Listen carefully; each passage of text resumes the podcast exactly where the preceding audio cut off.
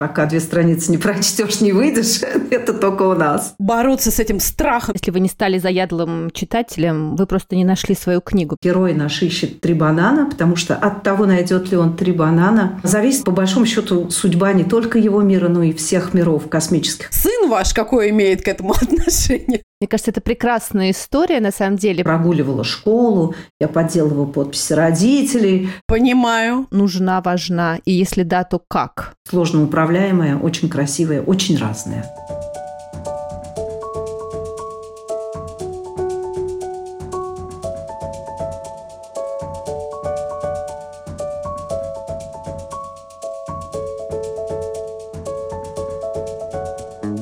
Здравствуйте! Это подкаст «Мам, почитай». Самый детский из всех литературных и самый литературный из всех детских подкастов. Здесь будет много книг, предвзятых мнений и споров о том, что и как читать с детьми.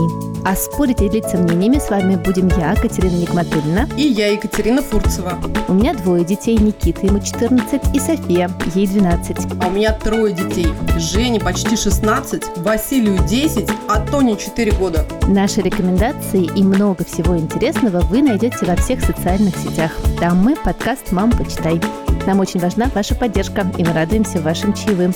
Все очень просто. Переходите по ссылке в профиле и оставляйте нам столько, сколько считаете нужным. Мы поднимем вашу честь чашку чая или бокал просека и накупим себе новых детских книг.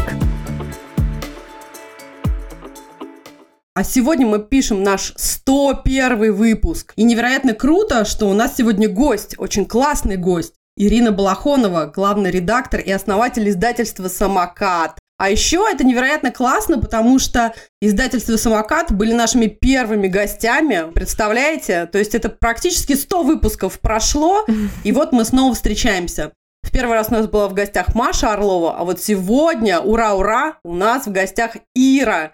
Ира, привет! Ужасно тебе рады. Привет, дорогие Кати. Спасибо большое, что ты нашла время и силы и пришла к нам в гости. Это невероятно ценно. Расскажи, где ты сейчас? Как ты сейчас? Ага, ну как я сейчас? Меня сейчас все спрашивают, как я сейчас? Я с этого и начну. Я гораздо лучше, потому что, конечно, несколько месяцев назад было не очень хорошо. Да. Я попал в аварию, мне было как не очень э, прям не, не очень хорошо физически. Но сейчас, мне кажется, мы совсем справились, и все у меня заживает, спина у меня заживает, ручки, ножки заживают, и даже начала работать голова. Если она не очень хорошо будет работать, вы поймете это по подкасту. Ну, я надеюсь, простите меня, потому что я делаю какое-то невероятное усилие для включения не только сегодняшней какой-то операционной памяти, но и такой памяти долгосрочной, потому что я начинаю подразумевать и подозревать, что меня сейчас будут про разные спрашивать, а я боюсь, даже не помню, что произошло со мной вчера.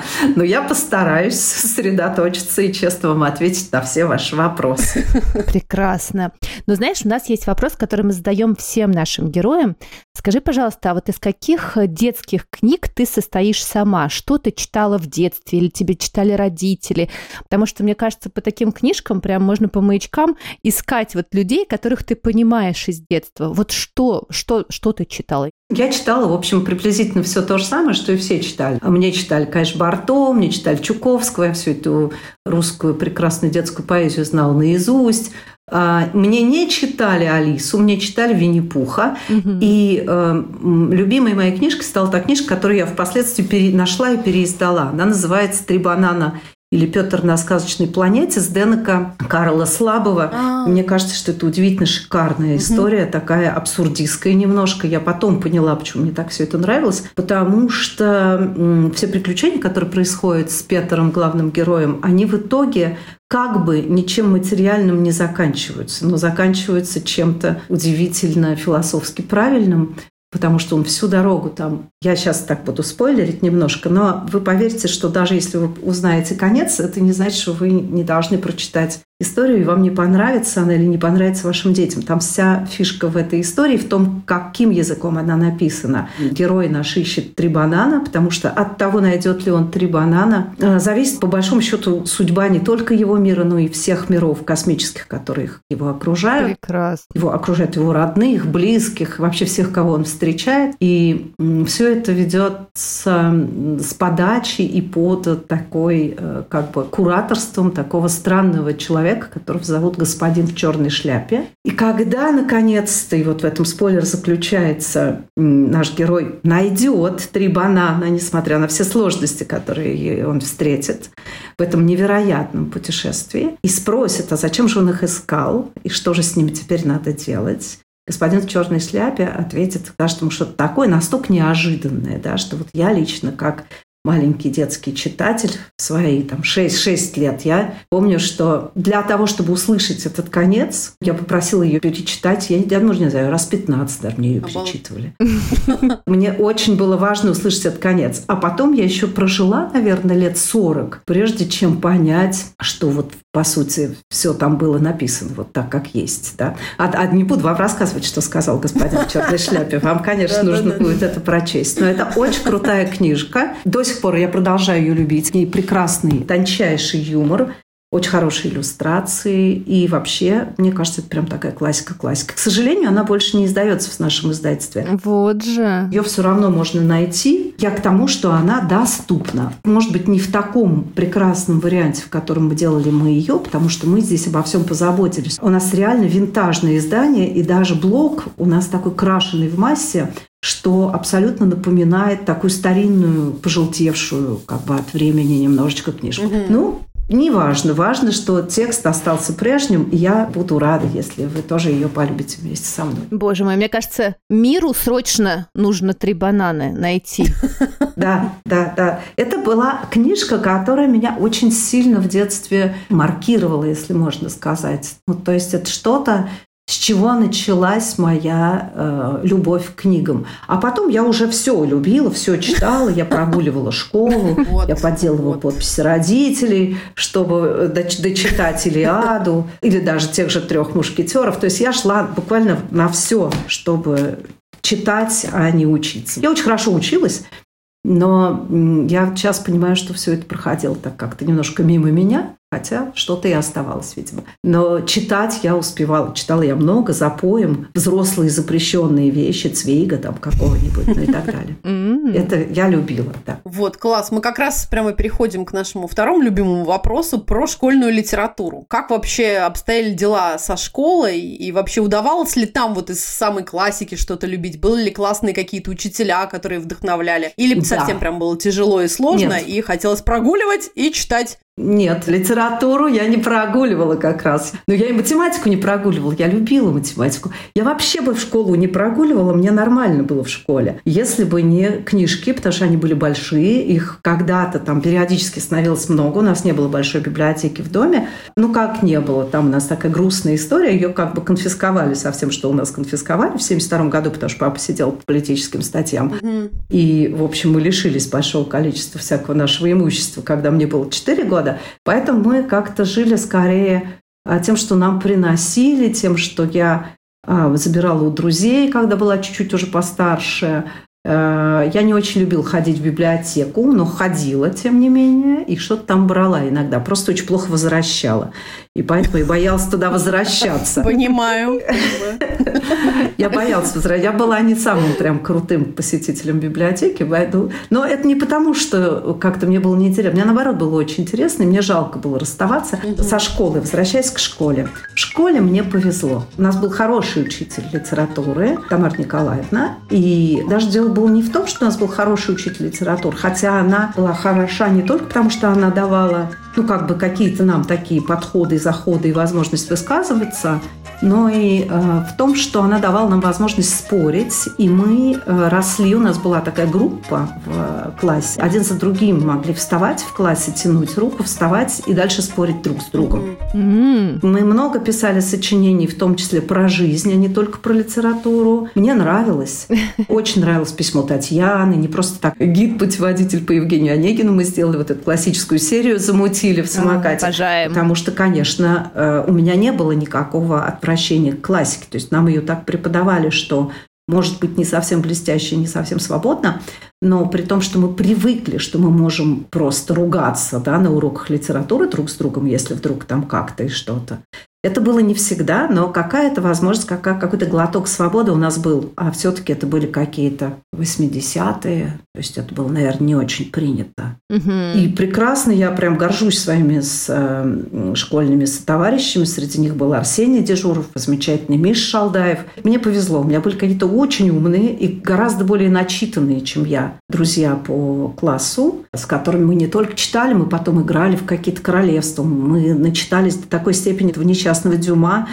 У меня было королевство Лили, у кого-то было королевство Банани, разные другие королевства. И они все переносились у нас, так как никакой сетевой жизни не было, мы ходили куда-то в посадки к железной дороге, и там а, размечали свои территории. А потом у нас были какие-то балы, и мы пели на них бардовские песни. Ну, в общем, как-то было хорошо, да. Класс. Класс. Ира, а скажи, пожалуйста, как ты относишься к преподаванию э, классики в школе? Сейчас очень много обсуждают, стоит ли в детей Толстого и Достоевского, значит, впихивать, когда он не впихивается, или все-таки стоит как-то читать э, отрывочно, изучать там э, жизнь писателя. Очень много разных мнений. Как тебе кажется, стоит вводить, например, современную э, литературу в школьную программу, более адекватную возрасту детей, или все-таки классика нужна, важна? И если да, то как? Да, у меня, конечно, есть мнение свое на этот счет. Мы вообще, когда начинали заниматься издательством «Самокат» 20 лет назад, были такие первые ласточки, такой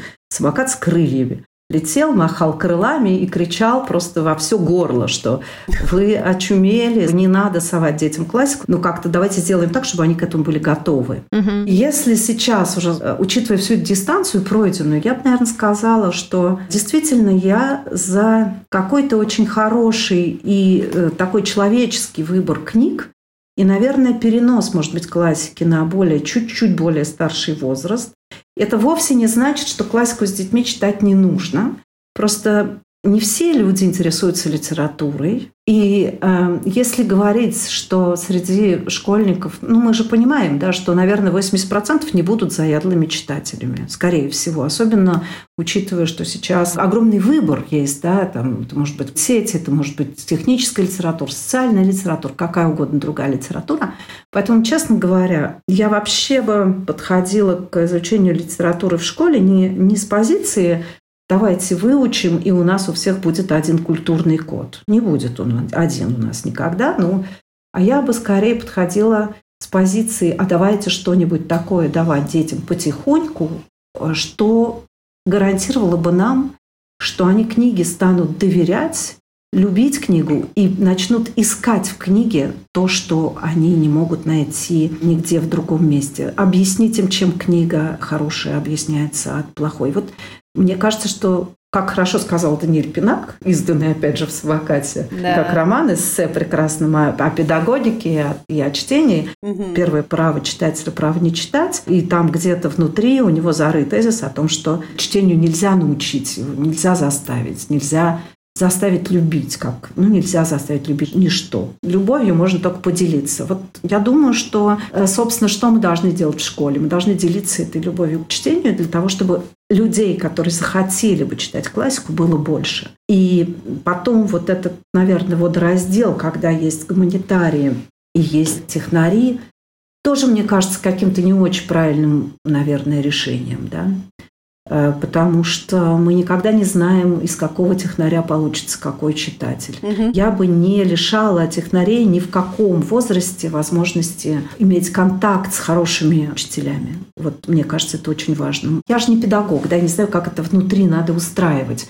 Но я бы сделала так, чтобы у каждого была в любой момент возможность прийти в этот кружок чтения, где бы он ни находился, в какой бы он для себя не выбрал направление учебы. Вот так. Прекрасно.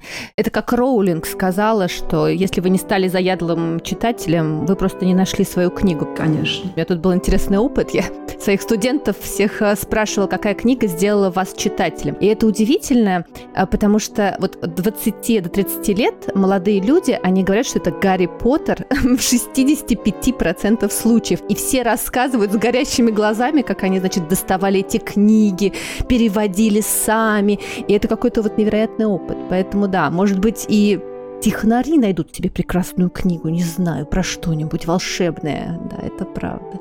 И, возможно, совершенно не про то, про что мы думаем. Абсолютно. Это будет удивительное для них открытие другой области жизни. В общем, я за то, чтобы книги не были навязаны, и за то, чтобы находились те взрослые, которым было бы делиться с любовью нетрудно, но для этого надо, чтобы она у них была. Да, класс. Вот в этом, мне кажется, проблема зачастую. Мне очень понравилось как раз про то, что надо как-то бороться с этим страхом перед книгой, потому что, мне кажется, у нас дети действительно иногда просто вот уже, видимо, не знаю, школьными уроками или мега упорствами родителей относительно чтения, они действительно воспринимают книгу как такое очень что-то угрожающее и опасное. Очень смешно Лерка Мартышка показывает все эти разговоры мам с детьми или мам с книжными продавцами. Я слышала слышала огромное количество раз, когда мой ребенок был еще помладше, просто фоном. Сейчас вот две страницы прочтешь и пойдешь гулять, а до этого не встанешь, пока не прочтешь, не пойдешь. Ну, то есть так нельзя. Конечно же, нельзя. Но большой сложный вопрос вообще культурологических каких-то особенностей. Русских, наверное, тем не менее. Я такого не слышала нигде, кроме как в России. Да? Сейчас вот пока две страницы не прочтешь, не выйдешь, это только у нас. Окей, Ир, давайте переходить к самокату, потому что, мне кажется, это, наверное, можно записать, я не знаю, 10-часовой а, подкаст отдельный, когда мы бы говорили только про то, как вообще появилась идея, как родился самокат, почему называется самокат, вообще кто стоял у истоков, кто был той фокус-группой, сын ваш какой имеет к этому отношение. Давайте потихоньку пытаться говорить про издательство. Да, давайте. Началось все с того, что я приехала в Россию в 2000 э, году. Мне надо было устраивать моего мальчика, которому был 6 лет, куда-то учиться. Я мечтала оказаться в России с ребенком, который был на тот момент франкоязычным, а русский у него был ну, в таком как бы пассивном виде. И я думаю, что сейчас огромное количество людей попадет в такую же ситуацию. Угу. С самокатом и с другими прекрасными детскими э, издательствами, которых я называю любимые конкуренты, мне кажется, что это изгнание будет не таким тяжелым, каким оно было, например, у меня. И в 94 году родился мой сын, и там, конечно, было просто шаром покати угу. в плане русских книг за рубежом. Сейчас будет попроще. Так вот, я привезла своего ребенка, у него обнаружился сразу некий пул друзей. Этот пул друзей тащился все время к нам домой после школы, э, тыкал пальцем и говорил «вот это». Я, честно, сидела и читала, значит, с э, листа то, что была в состоянии перевести с листа. Через какое-то время я стала понимать, что как-то детям чего-то не хватает, видимо, да? витаминов, скорее всего. Потому что они просто как-то висели гроздями на мне и хотели вот с листа и какие-то журналы, какие-то французские книжки, которые нравились им, возможно, по оформлению. А была такая эпоха, когда мы входили в магазин и понимали, что были или хорошие тексты, которые были совершенно диким образом оформлены, или что-то прилично оформленное, но с какими-то безумно ужасными, ужасными текстами. И вообще тогда только ленивый ничего не издавал, поэтому не сказать, что был какой-то глобальный э, дефицит, но в этом не чувствовалось никакой осмысленности, никакой линии, да, ни, ни, никакого направления, вообще ни, ничего, что mm-hmm. помогало бы родителю ребенка вести по этой дороге взросления, и, ну и самому себе как-то помогать, потому что родители тоже же, они же не рождаются родителями, им как-то еще учиться приходится этому всему. И мы, конечно, учась быть родителями, мы как-то решили, что хорошо бы нам сделать новые прекрасные книжечки, вот такие для детей сделать.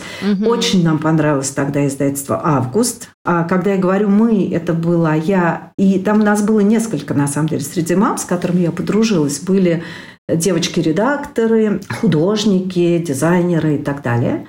И в итоге мы целый год делали детский журнал, потому что почему-то мы решили, что лучше сделать детский журнал.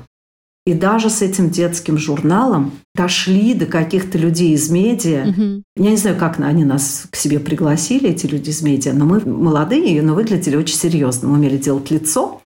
И мы пришли, показали этим людям макет и говорим такие, Через год. Год делали макет. Очень серьезно ко всему подходили. Обалдеть. Да, ну, в свободное от всего время. Нам уже все работали, и дети там и так далее. Пришли, говорим, смотрите, у нас такая вот есть идея сделать э, как Астропи, такой почти французский журнал, ну, такого общего направления, где будет все-все-все-все-все. Социальные комиксы, какие-то истории про разные профессии, какие-то эти, какие-то темы. То есть все что угодно. Мы просто хотели содрать, по большому счету, эту историю со Астропи, мы немножко ее переделать. Нам было поня- важно понять, мы это-то сделаем, мы же никогда раньше этим не занимались. А там было очень много разных форматов внутри. И в конце как раз э, были такие небольшие отрывки из книг, которые в случае с Астропи принадлежали тому же холдингу, что и, э, и Астропи. Это был большой холдинг «Натан». У нас холдинга никакого не было. В общем, мы пришли к этим прекрасным людям, сказали, вот у нас макет, мы вот тут работали. А сколько стоит войти на рынок, спрашиваем мы. Они нас абсолютно всерьез воспринимая, как бы сказали, ну, миллион. И тут нам, конечно, было сложно удержать лицо. Миллион,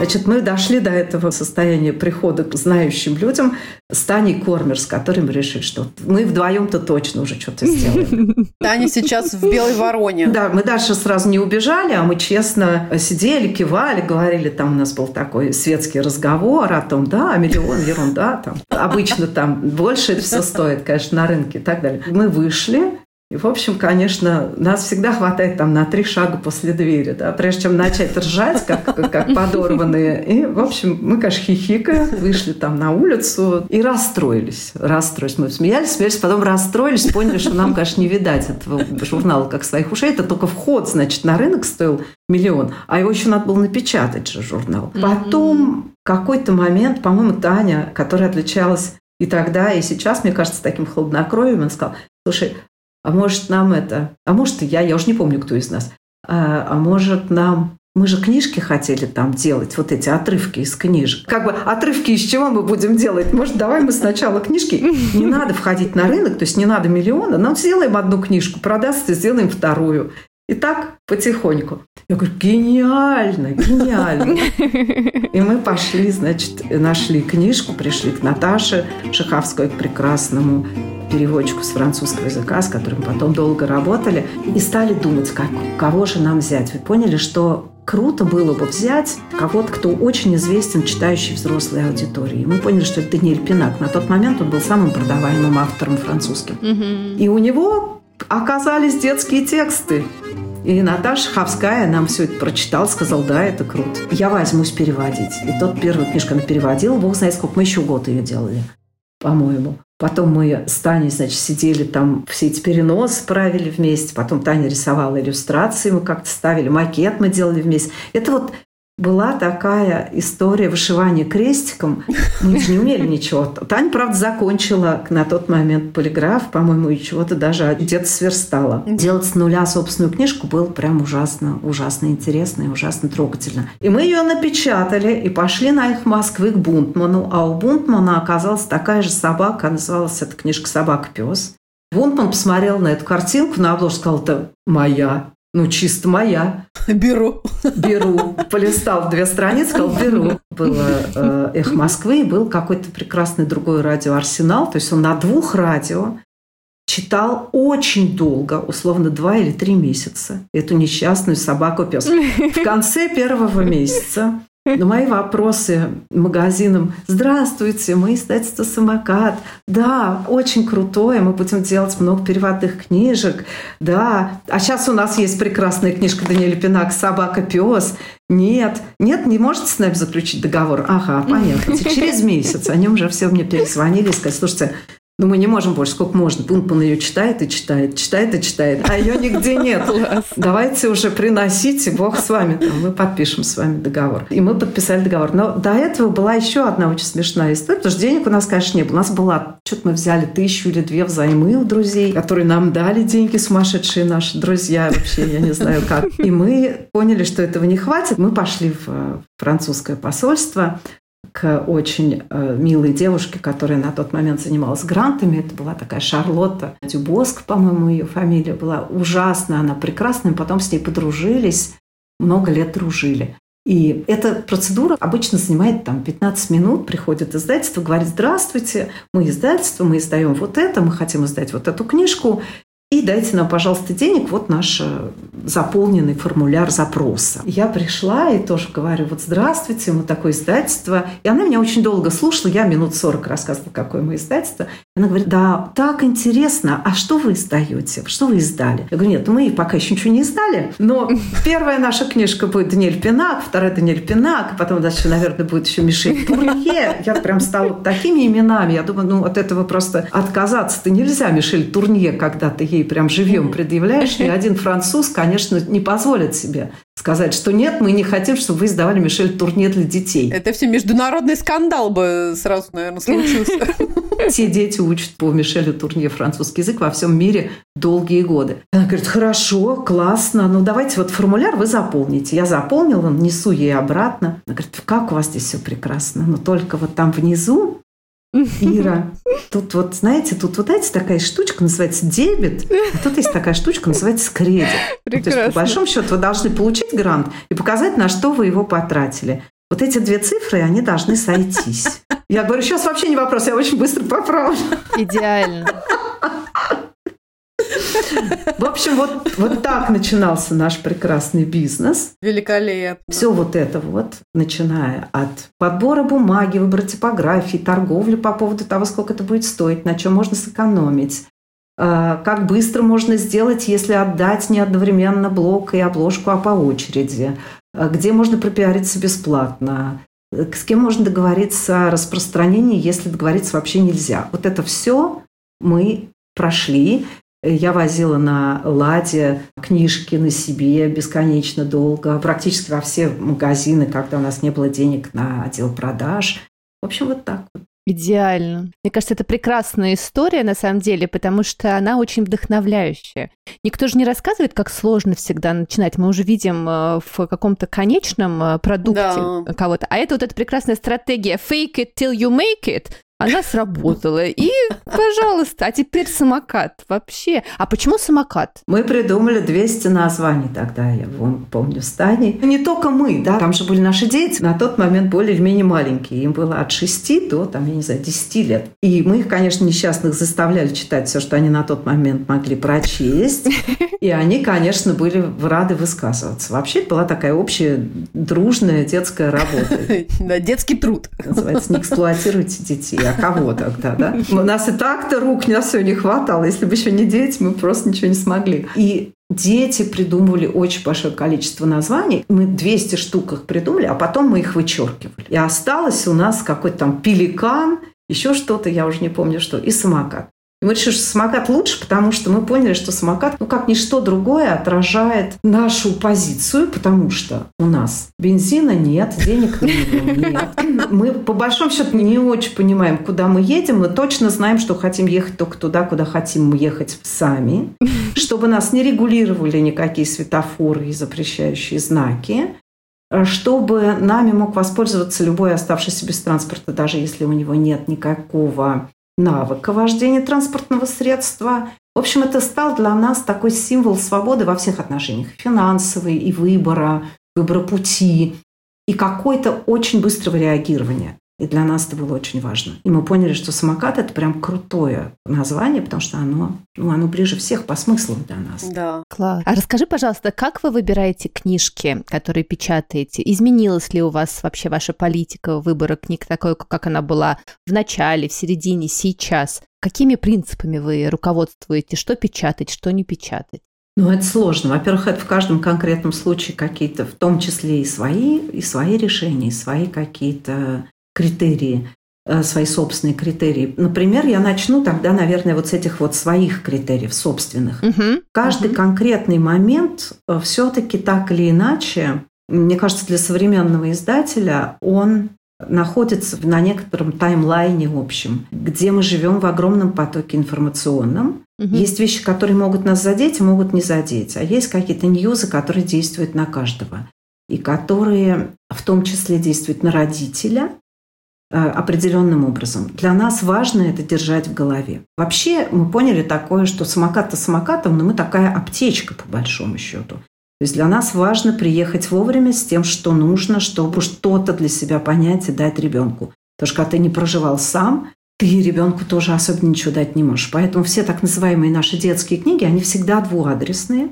Они всегда и для взрослых тоже. Особенно, наверное, это важно для нашего поколения, потому что с нами, как с детьми, ни о каких психологических проблемах никто не разговаривал. Вот этот психологизм для нас очень важен. э, То, что нужно, чтобы книги могли себе на зуб положить родители и понять что-то такое в себе, чтобы потом не тащить это к ребенку. М. Вот это важно, потому что это недолечная хронь такая, ну, по большому счету, если она есть, Мгм. человек признает, что она есть, то пусть бы лучше он прочел эту книжку сам, что-то про себя бы понял, и тогда бы он знал, когда это при- применить по отношению к своему ребенку, потому что он считает в своем ребенке этот момент, Мгм. я думаю, Мгм. и тогда вовремя сможет эту книжку подсунуть. Нам очень важна вот эта своевременность помощи.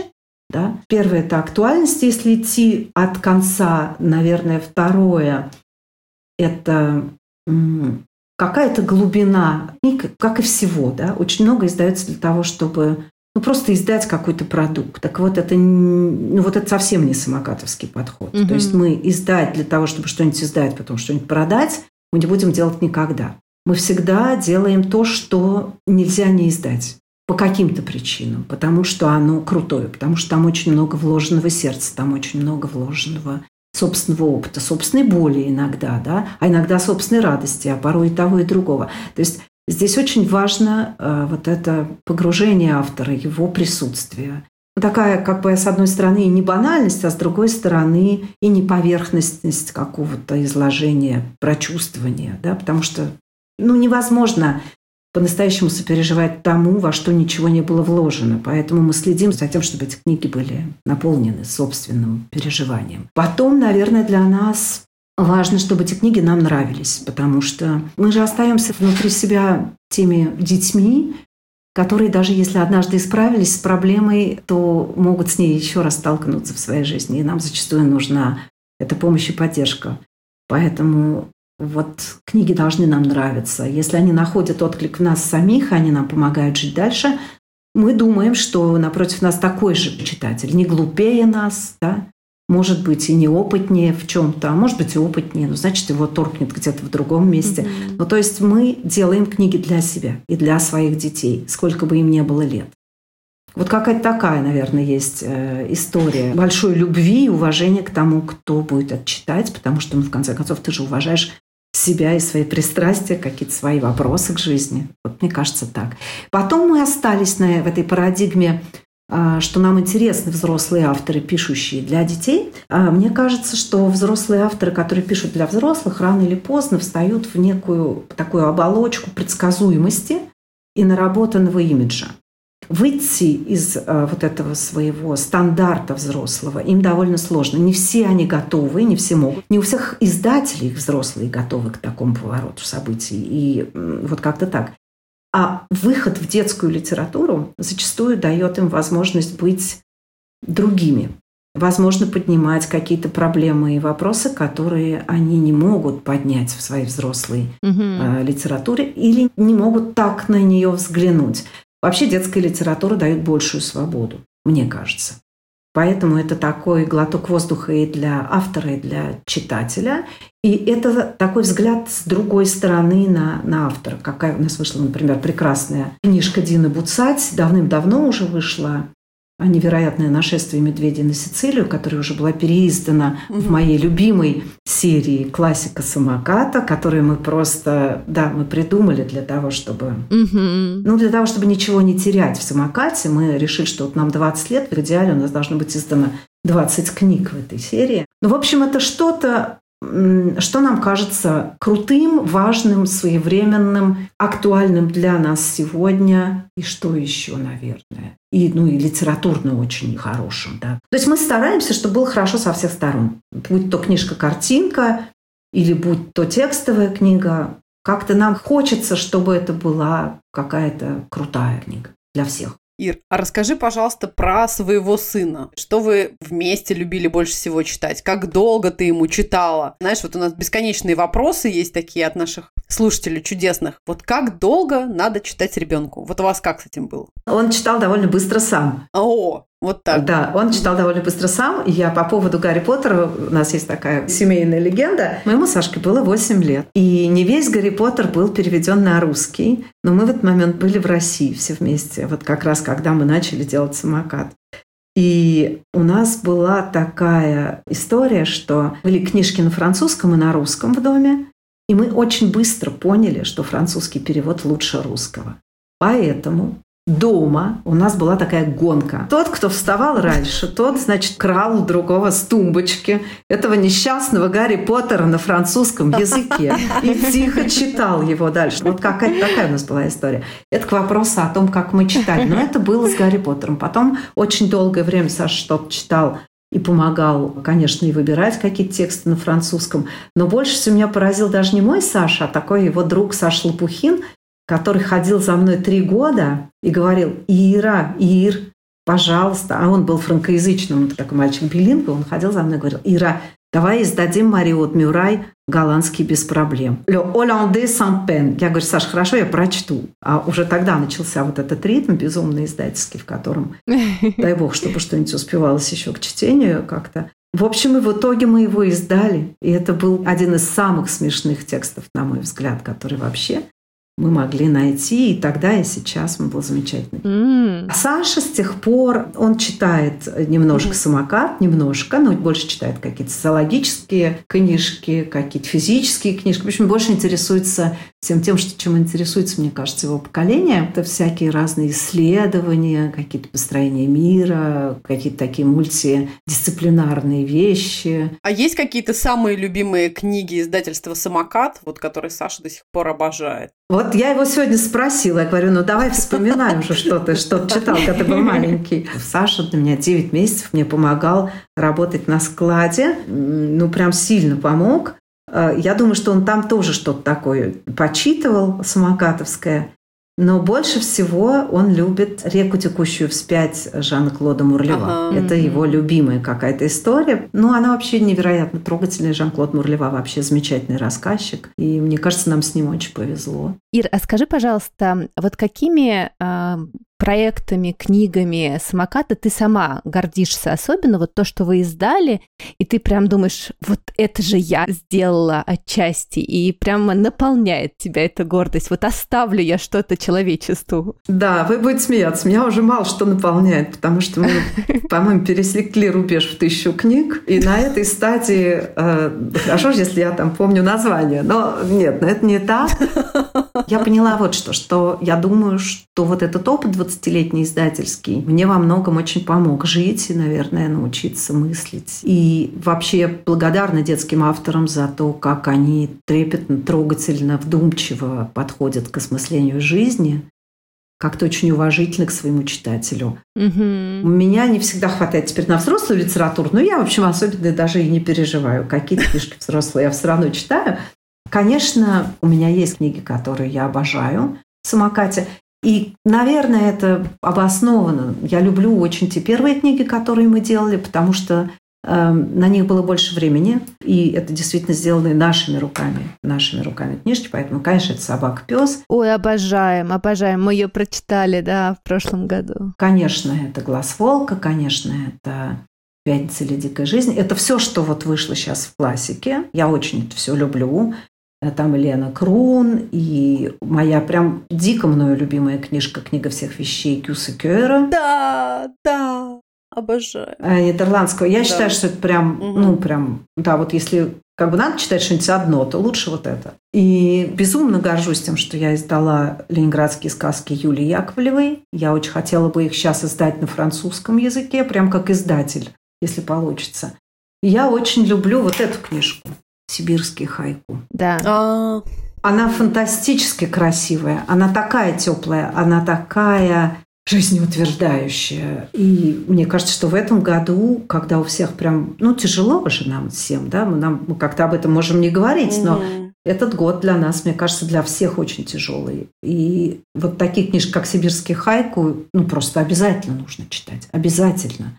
Потому что она излучает такой свет, Прямо она такая желтая, теплая книжка, и в ней внутри вот это вот все, вот это желтое тепло, оно тоже как-то везде по всей книжке развеяно. И оно прям греет сердце и душу, и дает силы через любую несправедливость, через любые потери нести какую-то невероятную любовь к жизни. Там прям от нее исходит этот яблочный запах литовский, и вот этот цвет, и вот этот пчелиный гул такой, да, потому что пчелы прям идут по всей книжке. Память о родине. А эта книжка, наверное, нужно сказать, что она про а, депортацию из Литвы в начале Второй мировой войны. И со мной случилась удивительная история, на мой взгляд. Меня консул Литвы на тот момент в России позвал на литовскую книжную выставку. Я приехала. У меня было однозначно там конференции какие-то с еврейским культурным центром, с библиотеками, и несколько выступлений на телевидении, на радио. Я приехала в Вильнюс 23 февраля прошлого года. Ну, в смысле, 22 И это было ужасным испытанием, конечно. Это история, когда с этой книгой в руках нужно объяснить людям, что этого больше никогда не случится. Это была такая прям отдельная история в моей жизни. Но я рада, что я ее издала, и я э, счастлива, что э, я недавно делала мероприятие с э, магазином Кукуля, который находится в Иркутске, и который был, вот этот магазин книжный Кукуля, он был создан потомками этих литовских беженцев. А хотели еще такой вопрос задать. Сейчас вот очень многим приходится переезжать, мигрировать по самым разным причинам. И нас вот опять-таки спрашивают, как выбрать, вот, не знаю, тот объем книг, который обязательно надо взять с собой. Я, честно, не знаю вообще ответ на этот вопрос, потому что, мне кажется, я тащила просто тонны ко мне через океаны из Москвы. Вот мой Кенсингтон плыли, весь самокат, все на свете, вся белая ворона. Но, может быть, ты как-то можешь подсказать, потому что ты же такой опытный человек в плане миграции. Ты несколько раз э, переезжала и туда, и обратно. Есть какой-нибудь у тебя, вот, например, не знаю, лайфхак или просто список из пяти книг, которые, ну, вот обязательно должны быть с тобой? Отвечая на предыдущий вопрос, я не сказала про две моих любимых книги Ани Десницкой и Саши Литвиной, да, про историю старой квартиры и Транси поезд отправляется. Ну, честно говоря, я считаю, что эти книги у любого русскоязычного ребенка должны быть. Да, конечно. А, потому что это угу. первое про историю России в таком компактном да. варианте. И вы должны знать, а вы, наверное, знаете, что Аня еще сделала с Сашей, они сделали дополнительный разворот, который они выложили в сетях который э, как бы говорил о событиях последнего времени, об вот этом тяжелом годе, который мы все пережили, и о том, как бы как в, в этом разрезе угу. строится история семьи а, и история страны. Вот это бы я вам, наверное, посоветовала взять с собой и посмотреть. А Трансип просто потому, что ну, страна большая, об этом надо помнить. Страна большая, сложно управляемая, очень красивая, очень разная. И мне кажется, что в Транссибе чуть-чуть, чуть-чуть мы начинаем об этом говорить, то вот есть такая большая страна, которая непонятно, как долго еще останется большой.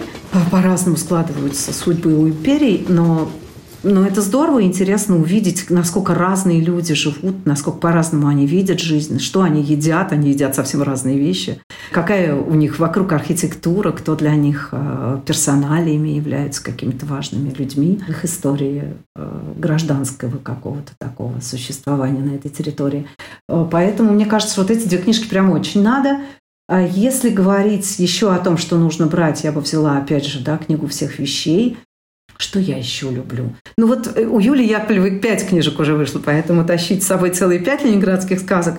А, наверное, я не, не сказала бы, что текстовые книги нужно брать с собой в бумажном варианте, хотя я, конечно, обожаю бумажные книжки. Я не люблю читать с экрана. Э, я устала читать с экрана, и я очень люблю взять книгу на ночь и читать на ночь именно бумажную книгу. Но всю Юлю Яковлеву, всю нашу э, классику самоката можно заказать теперь mm-hmm. на сайте, ну, который занимается распространением книг самоката по всем городам и весям мира. Называется он «Сам там Букс». И э, там сейчас уже есть книжки очень любимого нами издательства Димы Яковлева «Бум книги», Класс. такого издательства, которое издает авторские комиксы, крутейшие. Да, да. Там уже сейчас есть немножко книжек пешком в историю. Да. Огонь. А, И там сейчас будут, вот буквально мы в апреле, видимо, увидим, как там появятся книги «Белой вороны», нашей любимой, Мгм. «Компас гида». Мгм. И я надеюсь, что мы договоримся с розовым жирафом, потому что без розового жирафа прям как-то совсем плохо. Обязательно. А еще мы бы хотели взять машинки, машины творения. Да, обожаем, конечно. И вот ждем от вас, от вас, дорогие Кати, Прекрасно. ваш экспертный список, как мамы, как экспертов. Пришлите нам, пожалуйста, Сразу. без чего ваша жизнь за пределами Родины кажется вам не, как бы это сказать, неполноценной. Мы все услышим и скажем сам там Буксу, и он закажет. Прекрасно. Обязательно сделаем. Ира, расскажи, пожалуйста, что сейчас происходит в самокате, чем вы живете, что планируете издавать? Может быть, что-то недавно издали прекрасного, удивительного? Все довольно сложно, да, сложно понять, какое к этому всему отношение, сложно понять, как себя правильно вести. Но мы исходим из того, что дети никогда не виноваты в том, что придумывают себе взрослые. И что родителям, именно как родителям, всегда нужна помощь. Мгм. Иначе они действительно могут сделать что-нибудь не то. Не только как родители, а и просто как люди. А если мы им поможем как родителям, то, может быть, они и как люди как-то выправятся, Бог знает. Рассказываю. К нонфикшн вышли, на мой взгляд, ужасно милые «Слухи в империи». Это такая книжка-загадка интереснейшего Андрея Аксенова, который делал э, свой подкаст про конец империи, закат империи он назывался. Мгм. Да, и Да-да-да. сейчас они совпали с Катей Гущиной, которая, по-моему, ходила за ним, поймала его, и они сделали прекрасную вот эту книжку-картинку а, про слухи, про слухи в империи. Что такое слухи в империи? Это то, как бы чем полнилось пространство в разные эпохи нашей замечательной империи. Это неожиданные исторические факты, это какие-то какие ниточки, которые ведут нас в гущу событий той или иной эпохи Класс. в сплетни, да, поймем, как они возникают и как их можно опровергнуть или нельзя. В общем, в итоге как бы это исторический экскурс и одновременно такой учебник работы с информацией, да, потому Мгм, что мы же должны мгм. понимать, вокруг нас информации, слава богу, не как в XIX веке, а прям существенно больше. Но и среди той информации, которая вокруг нас, есть тоже огромное количество сплетен, фейков и чего бы то ни было огромного другого. Мгм. И нам надо научиться в этом во всем как-то э, разбираться. И в этом смысле «Слухи в империю» такой пример того, как разбирались люди, что было опровергнуто, что поддерживалось прессой и так далее. Так как мы не закончили еще жить в ситуации, где информация приходит к нам отовсюду, Мгм. и она очень разная, и нам надо понять, чему верить, а чему нет, то вот эта книжка для всей семьи, конечно, не только для детей, мне кажется, всем прям будет понятно, наглядно и доступно излагать на конкретных примерах недавнего или давнего прошлого, что и как воспринимать сегодня, потому что на самом деле все это повторяется. Да? Мы должны понимать, что в том числе и фейки повторяются, и какие-то заходы с целью изменить там, сознание общества, они все повторяются. Все это какие-то известные инструменты, давно используемые, и ничего нового для нас с вами не придумали. Просто проводите параллели. А Вышла э, прекрасная еще книжка, она так и называется «Войны». Мгм. Написана она Шарлоттой Жангра, канадской писательницей. И эта книжка не про историческую войну, а про те войны, которые мы застали, будучи взрослыми. Да, тут речь идет о войне в Афганистане, речь идет о войне в Сербии. В общем, это скорее книжка, где мы мало читаем о самой войне, Мгм. но которая рассказывает нам, а, какой ущерб наносит любая война тем, кто ее ведет, даже исходя из самых лучших побуждений, миротворческих, защиты и так далее, и так далее, и так далее. И в этой книжке, если так чуть-чуть забежать вперед, мы узнаем про семью, отец который является добровольцем, наемником, профессиональным военным, и что происходит с его семьей, пока он выполняет свой долг, как ему кажется. Мгм. Его долг, он, он взял на себя этот долг защищать невинных и останавливать чужие войны тем временем, что происходит в его собственной семье. Мгм. Еще одна книжка «Сиди и смотри». Написана она Андреем Бульбенко и Мартой Хайдановской. И эта книжка про то, как некоторая война да, приводит нас в место, где она начинается. И мы видим семью из трех поколений, девочки, родители, бабушка и дедушка, которые пытаются куда-то деться из того места, по которому бомбят, Мгм. и оказываются в таком немножко замкнутом круге. Это написано удивительно талантливо. И всех этих персонажей мы очень с вами полюбим, потому что у каждого есть своя манера говорить, своя манера думать. И вообще мы вместе с ними окажемся в некоторой ловушке. Мне кажется, что это прям большая, высокая литература. Поэтому я прям серьезно вам рекомендую. Это взрослая, по большому счету. Повесть на ней прям написана 18+, так что это вполне себе, вполне себе подойдет взрослым, родителям. А дальше вы уж смотрите. Мгм. Еще очень хочется сказать про книжку Ани Десницкой. Она нам рассказывала про нее, когда приходила к нам в подкаст, что вот она должна выйти. Вот она вышла. Вот она вышла. Класс. Называется она «На краю света». Она фантастическая. И это первая книжка Анина, собственная книжка-картинка. И посвятила ее своей сестре, по-моему, с которой они сейчас живут в разных странах. И это книжка о дружбе и о том, как может исполниться мечта о том единственном друге, который может находиться совсем на другом краю света. Да. Это, конечно, книжка про одиночество и про то, что не нужно терять надежды на то, что оно прекратится в какой-то момент. Ну и не надо думать, что если нас судьба как-то развела, или мы изначально находимся в разных точках абсолютно друг другу противоположных света, что мы не встретимся. Мы встретимся. Мне кажется, вот такой посыл этой книжки. И не будем одиноки. Мне кажется, Аня Десницкая – это просто уникум. Вот я думаю, что она должна стать нашим Нуртквистом, потому что она сначала иллюстрировала, потом начала сама писать. Вот я желаю нам много-много книг Ани. Да-да-да, спасибо. Надо сказать ей про Нурквиста. Хорошая мысль, кстати говоря. Надо начать делать что-нибудь серийное. Это правильно. И, наверное, уже последний у нас будет вопрос, хотя хочется еще очень много всего обсудить. Расскажи, что тебя сейчас вообще поддерживает и спасает вот во всем этом безумии. Может быть, и нам тоже станет легче, и нашим слушателям тоже будет за что еще ухватиться. Ну, у меня есть, наверное, несколько подходов к тому, что меня спасает. Не знаю, насколько это поможет всем. Для меня очень важна работа. Для меня важно то, что э, я оказалась, как все мы в этой ситуации, с любимой работой и с возможностью что-то делать. Я знаю, что я могу делать книги, которые будут показывать и мою позицию, и давать какую-то помощь, отдушину какую-то предоставлять всем тем родителям и, может быть, детям, которые потеряны и задают себе разные вопросы.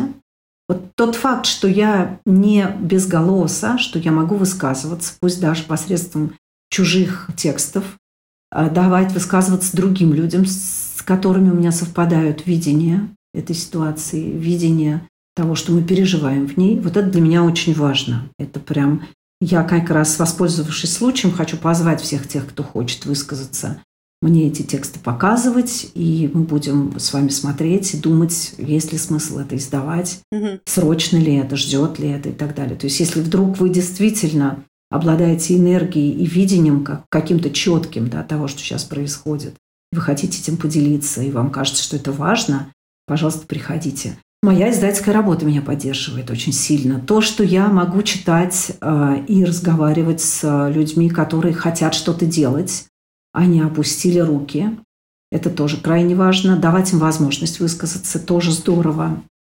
Давать им работу, это очень здорово. Говорить им, что я им гарантирую то, что это дойдет до огромного количества людей. Это прямо тоже здорово. Конечно, меня мои книжки очень поддерживают. Я вспоминаю периодически разные свои книжки. Понимаю, что мы всегда были с теми, кто в этом нуждался. И быть полезными – это очень важно, мне кажется, сейчас быть полезными. Попробуйте найти в себе силы быть полезными другим, тогда они прибавятся. Каждый раз, когда вы что-то отдаете, вам добавляется сил. Мне кажется, это, ну, это такое правило как бы вечное. Как это ни странно, и, наверное, кто-то очень мудрый мне в какой-то момент объяснит, как это работает. Меня очень поддерживает то, что я попала в эту аварию, и то, что каждый день я чувствую себя лучше. Потому что когда ты думаешь, что тебя могло бы не быть, или ты мог бы не иметь больше говорить, или ты мог бы не, не уметь больше двигать курсором, то на жизнь ты смотришь иначе. Ты думаешь, господи, как же хорошо, и если все мы выжили, и если я до сих пор могу что-то делать, так надо что-то делать. А унывать нету возможности. Потому что не все еще сделано. Как-то так, мне кажется. И, конечно, меня очень поддерживает моя команда, если говорить о чем-то глобальном и что никогда не меняется. Я очень признательна своим коллегам, потому что они взяли на себя невероятную нож. У меня не было практически 4 месяца в работе. И все это тащили мои замечательные девочки и мальчики. Все эти люди и моя семья, которая меня очень поддерживала и которая до сих пор меня поддерживает в том числе в работе, это, конечно, ну, это невероятная подмога. Без них я бы, наверное, не справилась. И, конечно, я бы, наверное, так быстро не выздоровела без бесконечных каких-то молитв наших читателей, друзей, коллег моих по издательскому цеху, потому что я не ожидала, что будет такая реакция на нашу эту аварию. Она оказалась какой-то для меня неожиданно огромной, длительной и очень теплой. Я сильно-сильно благодарю прям всех, кто до сих пор, мне кажется, молится за нас и тем самым способствует нашему выздоровлению. Спасибо вам большое всем. И вам тоже спасибо, дорогие Кати.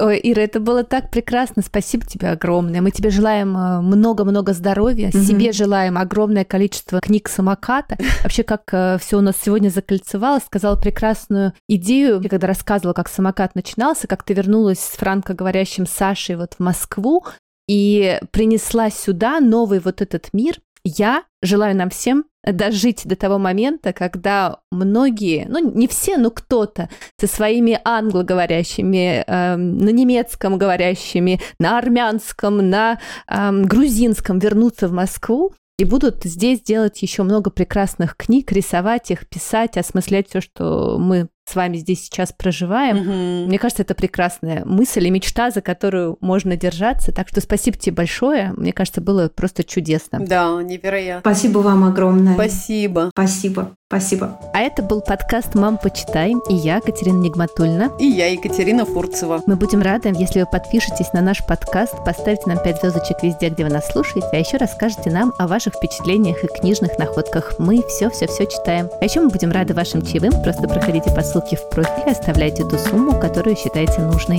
Задавайте нам вопросы, делитесь своим мнением и читайте детские книжки. И не только детские, которые издает самокат. Пока! Пока! Мам, почитай!